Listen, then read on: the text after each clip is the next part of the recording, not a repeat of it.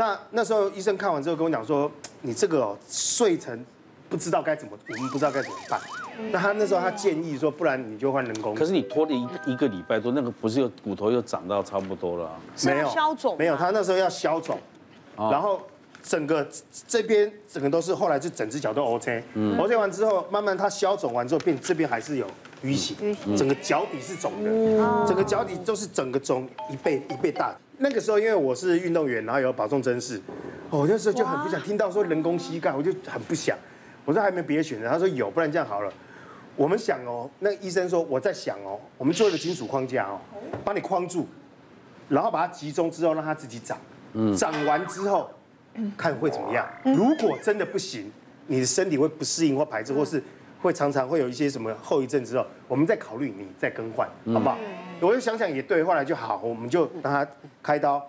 我我这个伤口连打石膏到开刀弄一年多，等于有将近八个月没办法走路。哦，我我后来啊一。石石膏一拆开的时候，我自己都傻眼。肌肉萎缩了。我的大腿大概是我的，对，我的胫骨这么大。对，然后这次讲，对对对，然后整个就变得很小，你知道？然后我中间换三次石膏，因为它缩小再剪开再打嘛，他又缩小剪开再打这样子。然后那时候医生跟我讲说，你可能不能当专业球员，然后你的膝盖承受不了很多压力，你要做很多的复健手术，让你的大腿什么去辅助你的膝盖，不然你。你不用找，三十多岁你就有退化性关节炎，什么什么什么什么什么一大堆。那讲的我很害怕，那时候我还是去当兵，结果当兵更好笑什么？我甲体格甲等，你这样还能当？我甲等，而且我还海海军陆战队。天哪，怎么可能？我一样哦，就那时候有运动员嘛，那觉得啊不服输。那时候好了以后就去，你知道我刚开始哦，有将近已经石膏拿掉，然后开始做复健的时候，有将近离呃一个多月的时候，脚是只能弯这样。嗯，就是只能这样，还能还夹他那个筋筋已经都紧了嘛，然后你要慢慢这样子，你还要我去做复健，那个医生是这样把你压，像像小孩子压筋这样，一直压你，我就哦好痛这样子。然后呢，后期是发现怎样子啊？后来是操练完之后，他常常会不定时肿，整个肿起来，然后里面呢摸起来是软的。嗯，那你在部队里面，其实医生不太会让你去去外面就诊，他觉得除非有大病症，那他一看哇你这肿起来，就转诊。转诊完之后呢，就然后他们发现里面有组织液，摩擦组织液，嗯、所以我看到这边有个十字、十字、十字、十字，就是他们关节进关节镜进去之后，然后抽组织液，这样子我来来回抽了四五次，就是肿了抽掉啊回去，啊等到好了，等到好出操，然后呢过一阵子又肿了又出操，然后到最后快要退伍的时候，我的主观对我蛮好的，就是说，哎，我看你这样子好了啦，你直接就是进去看医生怎么讲，你就开完刀然后。回来等待退，然后呢三三军总医院那个医生，他跟我讲说，哦，你这个为什么会这样？因为他说你这常常里面软骨粗糙摩擦，摩擦就会有组织液就红肿。嗯，那你现在这样一直抽抽抽不是办法，所以不然这样好，我们开刀。他他的意思呢，我我听到我不知道对不对，其实我到现在有点懵懵懂懂。他意思是说我们膝盖是这样对不对？我从你的这里切开来，嗯，移成这样子。啊？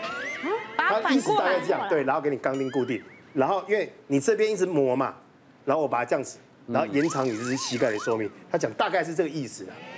然后反正我也听不懂，因为那时候就好 OK。然后我就这样，整个完全哦，我半身麻醉。我最我最这辈子最怕就是听到半身麻醉。他半身麻醉你要这样子卷起来，然后从脊椎打脊椎嘛。啊，打脊椎的麻醉。对，然后打完之后，嗯，那天我我我就躺在那边，然后呢，就听到他的那个。句子，然后还有感觉是这样。你不跟他讲，请你给我一副耳塞好吗？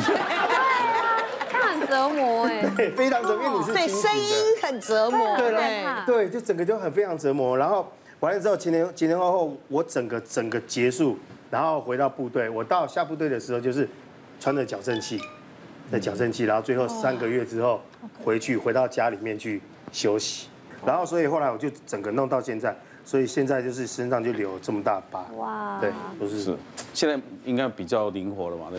现在呃，其实我们也发现有一些训练上，比如说我们去健身房或什么，然后很多姿势对脚压力很大，都不能做。对啊。那我们现在健身房最常，比如说像深蹲，也其实压力也蛮大。他们最常就是让我坐着，然后是让脚这样去抬，嗯嗯，负重，然后去增加这里的肌耐力，肌耐力，对对对。真的年纪大会发现以前的伤痛会慢慢回来找你。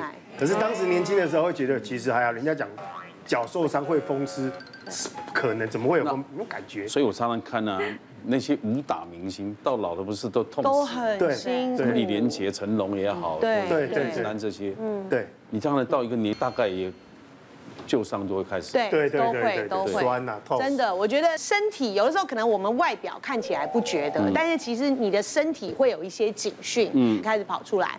那我觉得其实现在的人已经很难脱离三 C 了啦。像如果你今天是一般的上班族，你有可能一天上班八个小时都在看三 C，对不对？那像前一阵子疫情的关系，我女儿啊白天在上网课，放学之后继续划手机。我的妈呀，你知道？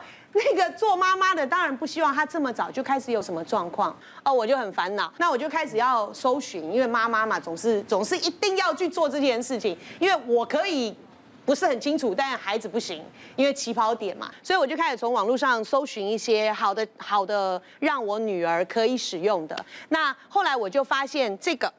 这个产品呢，它其实是已经在台湾生根了将近三十年的老品牌了。那呃，里面呢，网络评价又很高，它的原料啊是通过了美国 FDA 认证的，是专利的双效叶黄素。它的呢是酯化型叶黄素，然后呢，它呢最重要的是，它里面有德国专利认证，也是特约农场栽种的金盏花。那从里面呢。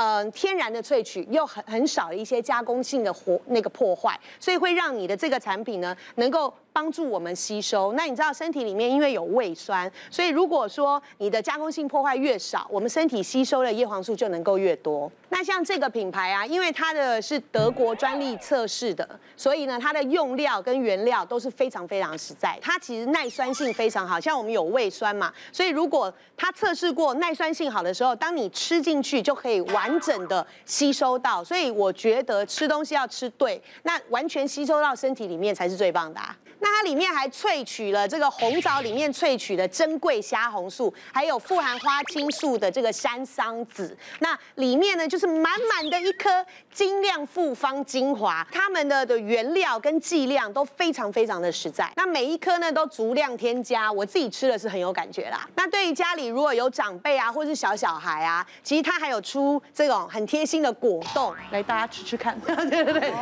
这个里面呢就有刚刚我说的这个德国专利的金盏花配方，而且它有十种天然的蔬果的风味，非常好吃。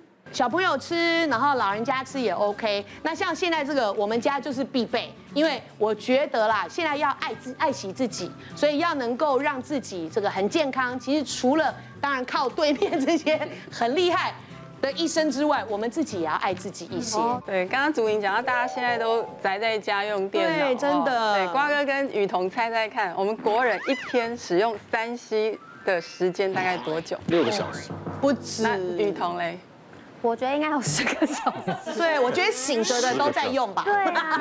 呃，根据统计，呃，现代人每天使用三 C 产品的时间是十点七小时，也就是说，除了睡觉之外呢，有三分之二的时间都在呃使用三 C 产品，那这就很容易造成疲累啊。哦，所以最近其实很多呃病人也会因为就是使用呃电脑。哦，超超时，对，因为都没有休息，所以很多病症，比如说，他就觉得，哎，远的也看不清，啊，近的又对不到焦，整个眼睛就是很疲劳，来就诊。哦，啊，其实他其实就是使用过度，所以我们就会提醒病人说，哎，你可能啊使用电脑啦、手机啦，每三十分钟，大人休息三到五分钟，那小朋友要记得休息十分钟。那另外适度的摄取营养素也很重要，好像刚刚祖宁讲到叶黄素啦、虾红素，其实我想这个都是现代人很需要的营养素。嗯、对。哦，那讲到叶黄素，我们刚刚有提到酯化型，哦，酯化型它的差异优点在哪里？酯化型因为它是一个比较稳定的形态，所以它可以耐光、耐热、耐酸，所以你把它吃到肚子里，我们肚子里有胃酸嘛，它会消化、吸收、破坏。所以你酯化型它的呃稳定性比较好，它就不会被破坏，所以它的效果会比较好。哦，对。那另外讲到呃三 C 嘛，大家就是疲劳，所以只有呃补充叶黄素，我想还不够。哦，另外一个就是虾红素。虾红素。哦，虾红素又叫枣红素。哦，所以它其实吃素的也可以吃啦。嗯。对，那它的优点是什么？简单的说，它就很像我们以前看卡通那个普派。哦，普派就哎。对，吃大力丸。所以当你眼睛很疲劳，你吃的这个补充的这个虾红素，哎，你就会恢复哦你的那个疲劳，舒缓疲劳。对，所以我想这个对于呃长时间使用三 C 产品的现代人来说，我想这个都是很重要的营养素。嗯，对。今天谈到那种外科医师啊，会碰到很多始料未及的状况，嗯，各个也是考验了医师的临场反应。今天也了解医师的辛苦了，谈了这么多啊，血啊破裂、脏啊、烂掉、紧急啊，这就是一再的考验我们优秀的外科医师。嗯，希望大家也能互相体谅，维持良好的医病关系。谢谢大家。谢谢大家，谢谢。别忘了订阅我们 YouTube 频道，并按下铃铛收看我们的影片。想要看更多精彩内容吗？可以点选旁边的影片哦。